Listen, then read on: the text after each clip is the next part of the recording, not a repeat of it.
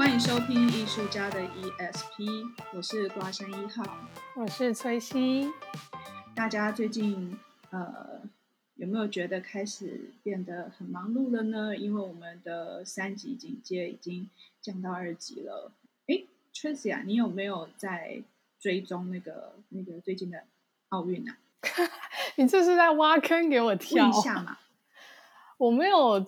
很积极的在。看比赛的赛事，可是我都会透过社群呃媒体去关注朋友们都在关注什么，或是等于我是从从朋友的转播来知道现在比赛比到什么项目，或是台湾的表现是什么。Oh. 像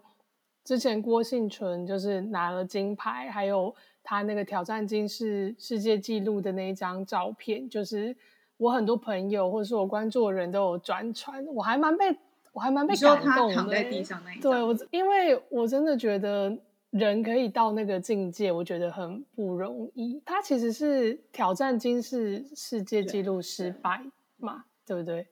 那张照片，我觉得那次已经到一种自我挑战的境界，而且他从他上次比完赛受伤。然后等于说大铁撕裂伤，然后再重新站到讲台上，哎，那个比赛台上，然后结果上次只只拿了一个铜牌，然后但他还是自我不断的在超越，在超越，然后到我觉得这一次他一开始就狠狠的把他的对手甩在后面，就第一把他就已经赢了人家好几公斤的那个重量，我我我其实我就一方面觉得哦很 proud of。就是觉得，嗯，她是我们台湾姑娘哦，这样。然后，但是更，我觉得更深层的是，我非常非常的敬仰这种，就是既自律，然后她又能够很尽情展现自己的人。我真的觉得很棒哦，对，真的，我觉得很难的，就是你后面讲的，在很多人面前去尽情展现自己，因为我觉得不知道是不是因为我是 上升摩羯座。我我觉得，如果我是郭庆淳，我一定没有办法在挑战金氏世界纪录以后啊，然后失败以后露出那样的这种姿态，我一定会想说啊，惨了，我在全世界面前丢脸。所以你会当下想要挖个洞败钻进去这样子吗？对对对对，我会，我可能不会说气噗噗，或是就是见笑转生气，可是我会觉得我糗了，我我丢脸了，我在全世界面前说要做这个挑战，可是我没有。举起来，我可能会被那种感觉笼罩，没有办法像像郭那样子觉得就是没关系，就是之后有机会或怎么样，我可能会完全把我得了金牌这件事都忘了吧。诶，那如果说虽然你没有，可是你还是拿了银牌，你还是会觉得气噗噗吗？哦，那不会，我诶，我我也不知道，因为。也不一样，因为像杨永伟，他就觉得他想要拿金牌，这是一个对自我的要求。啊、你不能因为你自己拿不到，你就觉得银牌很好了。其实对他们而言，可能他们的标准就是这么的高。对，中国队就有所以我有点难以想象。中国队就有两名选手，他呃那个呃那些什么桌球嘛，后来后来输了日本，然后他们真的站站上那个讲台的时候，全部就只有他们两个人，就是。脸就是气嘟嘟哎，就是因为他完全没有笑容。嗯、那你觉得，就是站在呃大众面前，是尽情的展现自己，是有压力的吗？还是你会觉得是哦，it's fun，很好玩这样子？我觉得那是我的一个渴望跟目标，但是会有一些些小小的心魔跟执念阻拦我去这么做。但是也可以说，那个心魔和执念也会成为某一种鞭策我的动力。嗯，因为譬如说，我可能会因为不想丢脸，才有办法自律，才有办法。哦、如果我是郭幸存，那我就会为了我不能在我不能在那么多镜头面前举不起来出糗，我不能输，我不能退步，连我上次的记录都做不到，嗯、反而督促我可以。四年来为了奥运在努力，而且这这这件事情最后也会这种怕丢脸，可能会变成一种促使我迈向成功或突破佳绩的动力。可是这样也不错啊，是不是有点病态？我觉得这样应该是说，成功的人，如果你要有就是很自律的呃督促自己往成功点迈进的话，我觉得这也没有什么，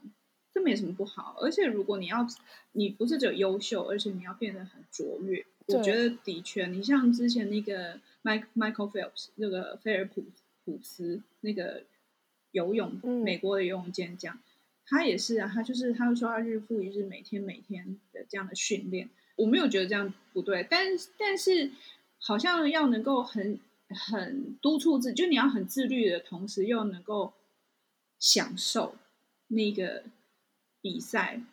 我觉得这个就还蛮对，蛮不容易的吼。就是有一些人比赛是有压力的，可是享受这个比赛，好像嗯。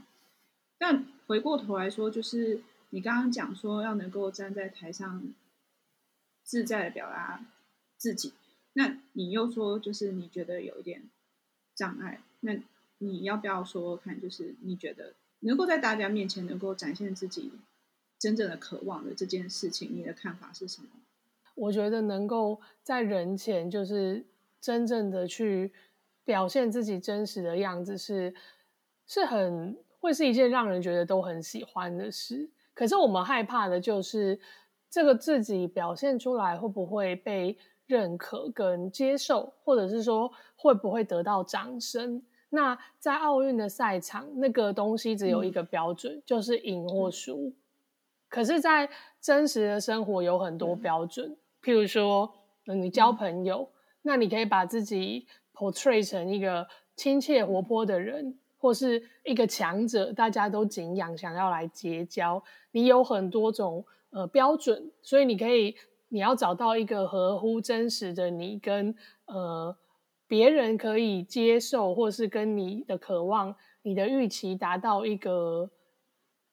他一定有好的跟不好的声音，但至少他会得到一个你想要的结果。只是我觉得回到那个奥运赛事的话，那那个做自己其实就是他能不能够。突破对于失败的恐惧，或者是别人对，或是甚至超越人们对于他的投射。譬如说，我觉得每一个奥运选手其实都背负了很多家乡民族的荣耀在做这件事。嗯、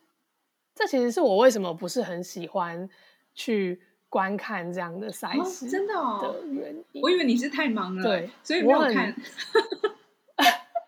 不是我，我好像对于这种像这人类图，我其实就蛮个体人的。我我有点点不太能够把自己跟这种很团体的事物 attach。我很我很抗拒我代表一整个团体，因为我会觉得你为什么要把你们自己的想象全部都放在我身上？OK，那不就像是我们的父母期待我们为他们活出自己的人生？我们的成功就是他们的成功，他们引以为荣。但是如果我们表现不好，他们就会说我们是他的羞耻。你凭什么？你不是我们家的人。其实那这种事情会让我觉得我很排斥。所以你很怕，你是很怕，就是你背后还有其他人的期待，还是说你觉得就是我就是我，就是你还是很强调你的个体性？因为你刚刚讲的那个例子。我我我觉得有另外一种反向思考，就是说，哎，我今天去比赛，那你是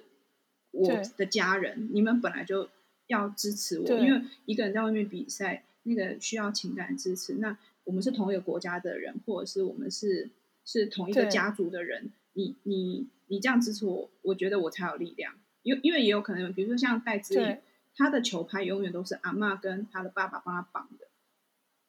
对，那。嗯那好像他们就，我觉得他们对于那种这个这个压力，好像还蛮，就是还蛮，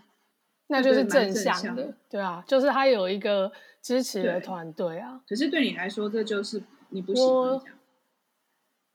这样我可能可以，可是我都会蛮小心的，因为我觉得我们还是依然背负着，就是。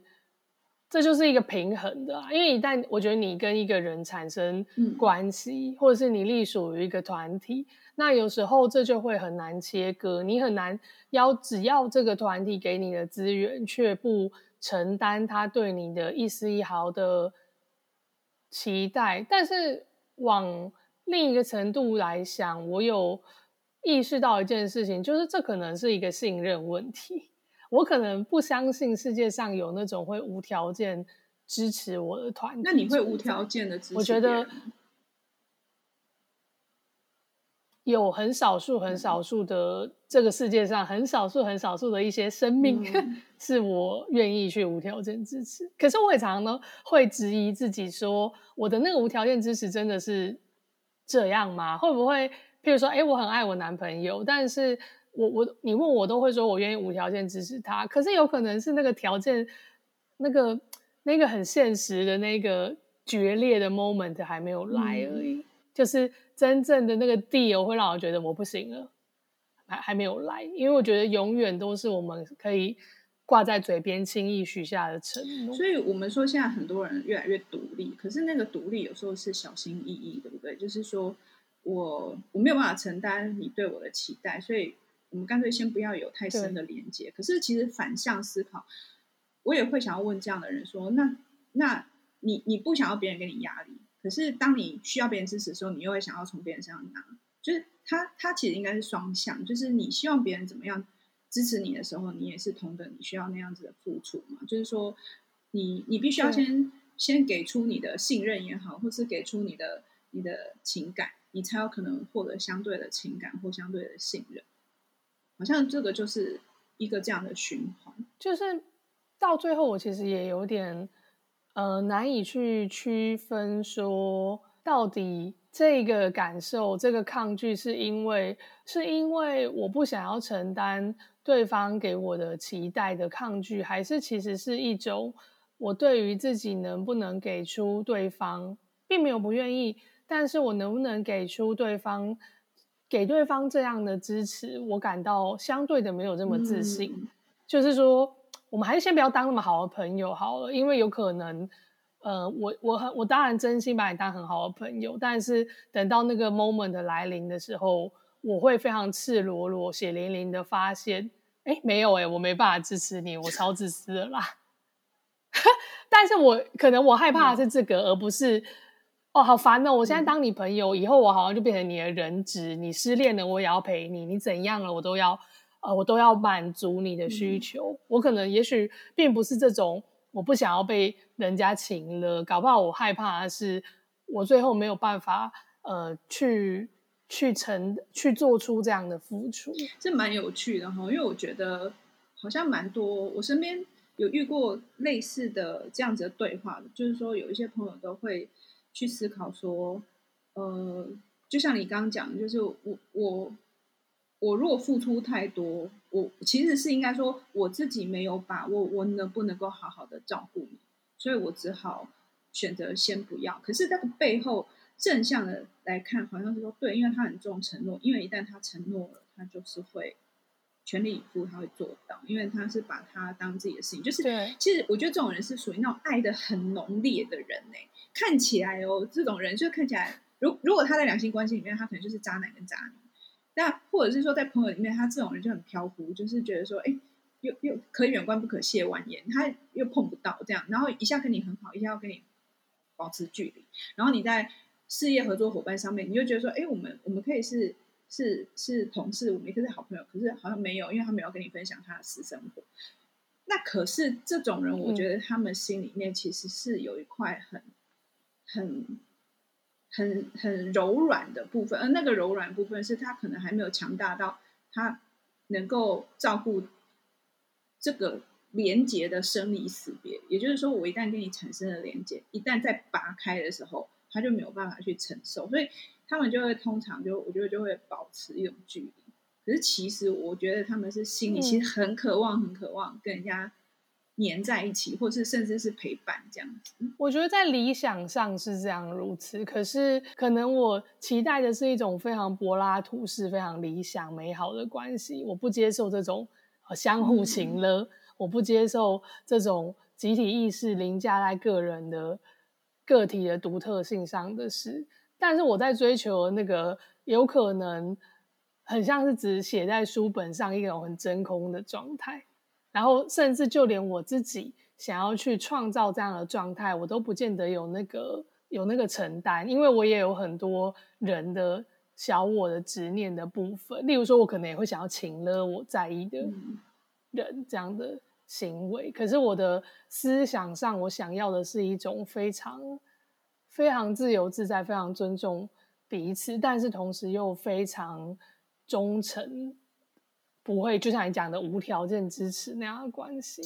这就好像思想跟身体还没有接在一起的感觉。那你觉得到底是应该身体接近这个？柏拉图式的思想，还是思想应该不要那么的这么的高？就像为什么我只是看个奥运，我会去连接到这些事？我我难道就不能够看一些光明面？例如为台湾人开心，为呃戴资颖的家人那么支持他感动，而不用想一些那种很负面的事情？嗯，我觉得因为看奥运，比如说拿看奥运的例子，我觉得他有太多的理由。因为有一些人看是因为他纯粹的喜欢体育，他喜欢看体育竞赛。那有一些人他纯粹就是我只看有台湾比赛的人这样。那有些人他是都不用看，只要告诉我结果就好了。然后有一些人更恶劣的是，告诉我结果之后我不爽，我还上网去酸人家两句这样子。那我觉得每一个人、嗯、就这件事情是很中性的存在，那只是你对他的你想要跟他产生的连接或互动的角度或方式，我自己我自己是这几年来是因为、嗯、因为一方面我自己在运动，可是一方面我一直对人是很有兴趣的，就是比如说我就很想知道说为什么这个人会这样子，不管他是好或是不好，又或者是说呃，比如说像早期不是有那种歌唱比赛很红吗？我也很喜欢看，而且我会去观察说，你看这个歌手他用全身的力气在唱歌。然后果不其然，他唱出来的、嗯、呃声音，他的感染力就很强。然后有一些歌手，我觉得就是用一种上半部，就是头颈部以上的表演方式，所以你就会觉得他，嗯，你说他的共鸣不是纯粹共鸣腔，而是说你会觉得他整个的能量的流动上面，就是他可能因为一直在思考他要怎么唱比较技巧啊，然后怎么样观众会有反应。对，他的确蛮炫技的，可是他的声音，嗯，没有办法。有疗愈的效果，或是没有办法留在我的心里。那有一些是，然后有时候你会看说，在旁边 stand by 的时候，你就可以感觉到这个呃这个选手他的他的状态，然后很多很多细节。其实如果要讲，其实蛮多细节。我觉得可能因为我我我也对于就是说你怎么样去运用你自身的 energy，我对这个是很有很有。呃，很有兴趣，所以我很喜欢去看那个临场的，比如说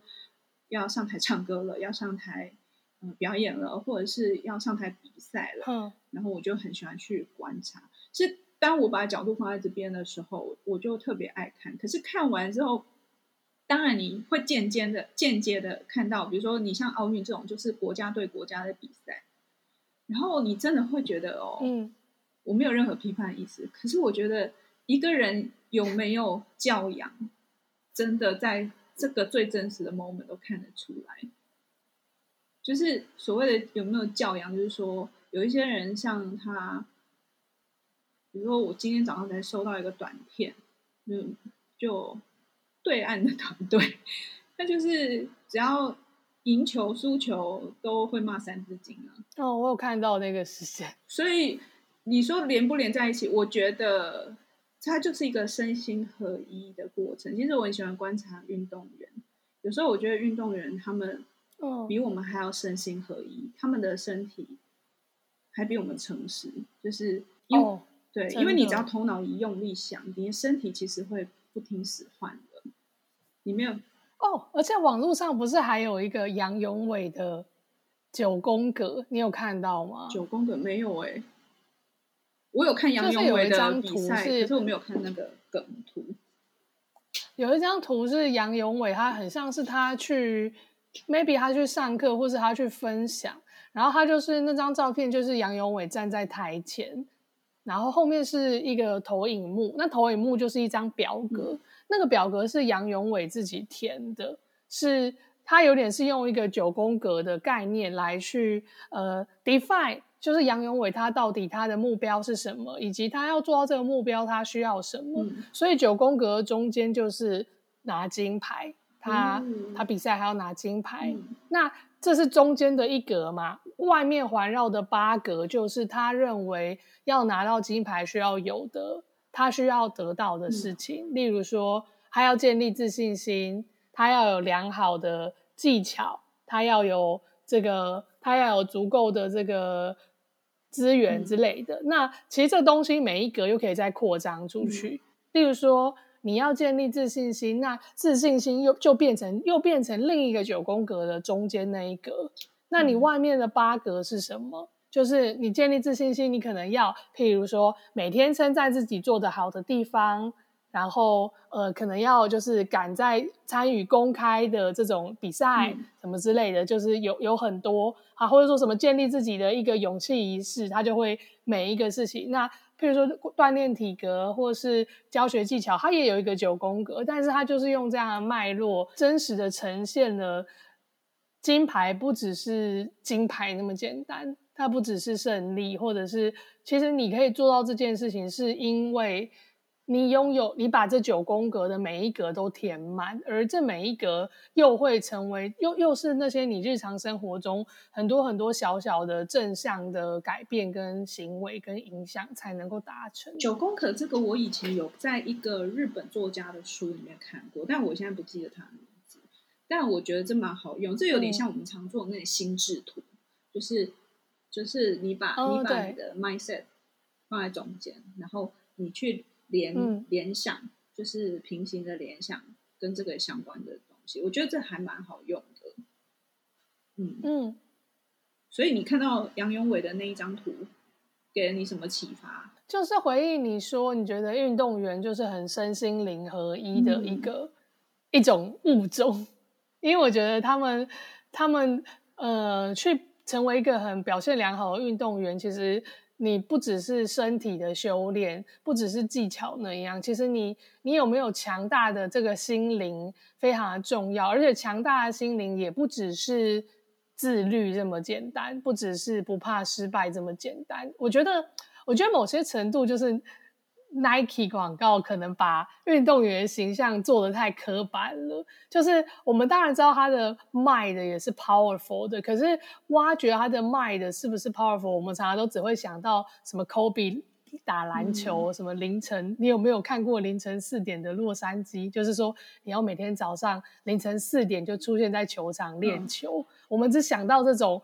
哇，你是运动员，你好辛苦，你一定你很努力，你有办法每天早起练球。可是其实那个麦，我觉得，呃，很多时候是面对自己的恐惧。像我们最一开始讲的，我我自己去设想，我是郭幸存，我去挑，我在全世界的眼光面前挑战金氏世界纪录，然后没有成功，我可能就崩溃了。嗯我下半辈子都不知道哪里去了，嗯、就是这个脉，那我的脉就不够强大。但是为什么郭婞淳他挑战失败以后，他可以露出那么自在的笑容，好像小动物一样？我觉得那也是一种，我觉得那已经是一种身心灵合一，而且有点回到自己的初心。嗯，你可以走到拿到金牌这么远，其实是因为你从来没有离开过。你的初心就是做这个事最初的那个感动跟热情，可是你中间要经历很多很多，不只是我们这些外行人看到想象的那些事情，来锻炼你的身心。因为我觉得讲的很好诶，因为你提出来的这个就是说会觉得没有赢的话，在台上会很羞愧，然后想要找地洞钻。我相信很多人都有吧，不用说到奥运啊，就是上台做个简报，可能就腿软了。对啊，然后面对业主业主的质疑，应该也会嘴软吧？嗯、对，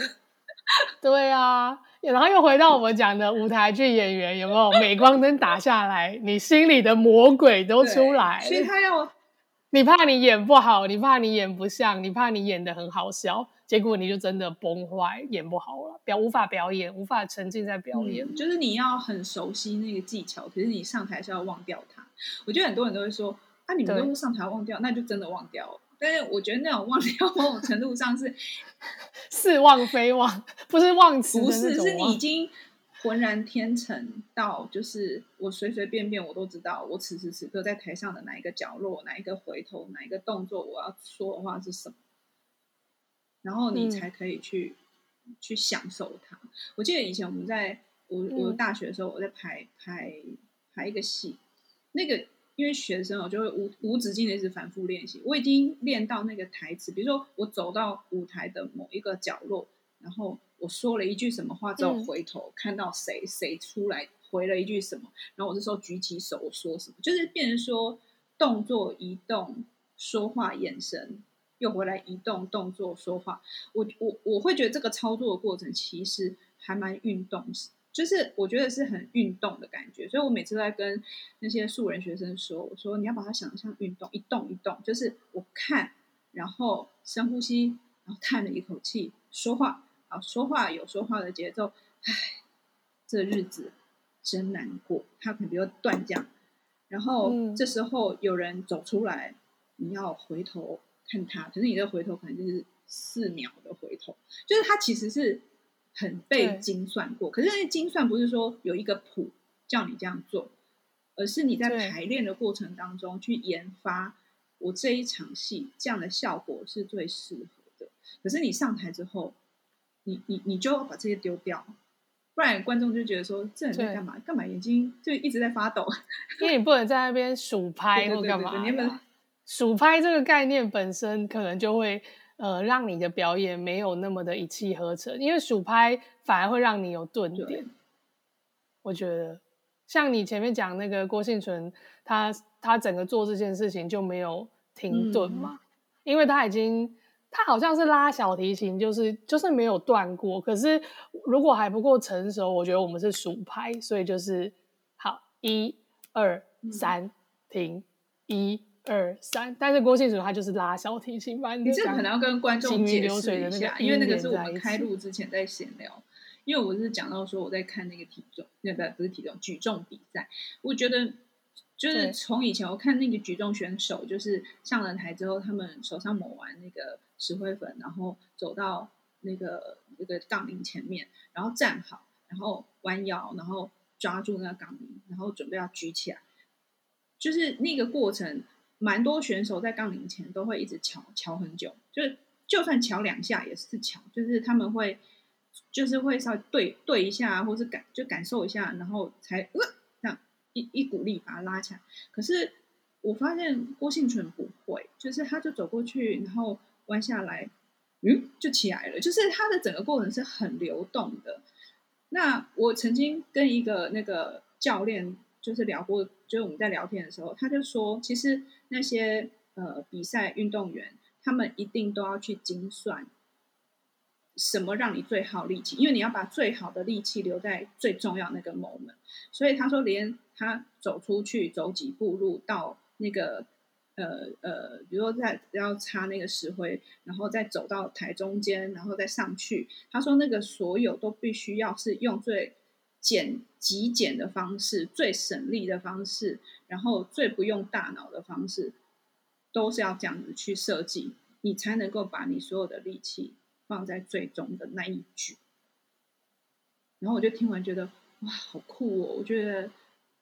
就很喜欢，我就很喜欢从这种这种小地方，然后跟跟其他人去聊，然后你就会发现很多人生的道理。就是对啊，如果。像现在不是很流行极简主义嘛？所以很多人极简是跟风，可是的的确某程度上的极简是，你把你要耗费脑力的事情先撇除，然后你把你的 energy 放在你该放的位置。就像贾博士他说，他永远都只穿一样衣服，因为他不想要花力气去配衣服。我觉得是一样的道理。这是我觉得在这一次呃奥运的过程里面。我觉得感觉到，不过因为我原本很想要跟你聊的是，因为你有讲到说，就是表达自我的部分，然后这个也是我们一直很想要跟听众朋友来探讨的。我觉得我们可以放在下一集，我们来聊聊，就是如何表达自己的情绪，然后如何表达你不敢表达的事情。好难哦，我觉得这一题。那下一集我可以，我会敢吗？我不知道。好试试看，试试看。好哦，那试试看。那我们这一集就到这边，谢谢大家，谢谢，拜拜。拜拜。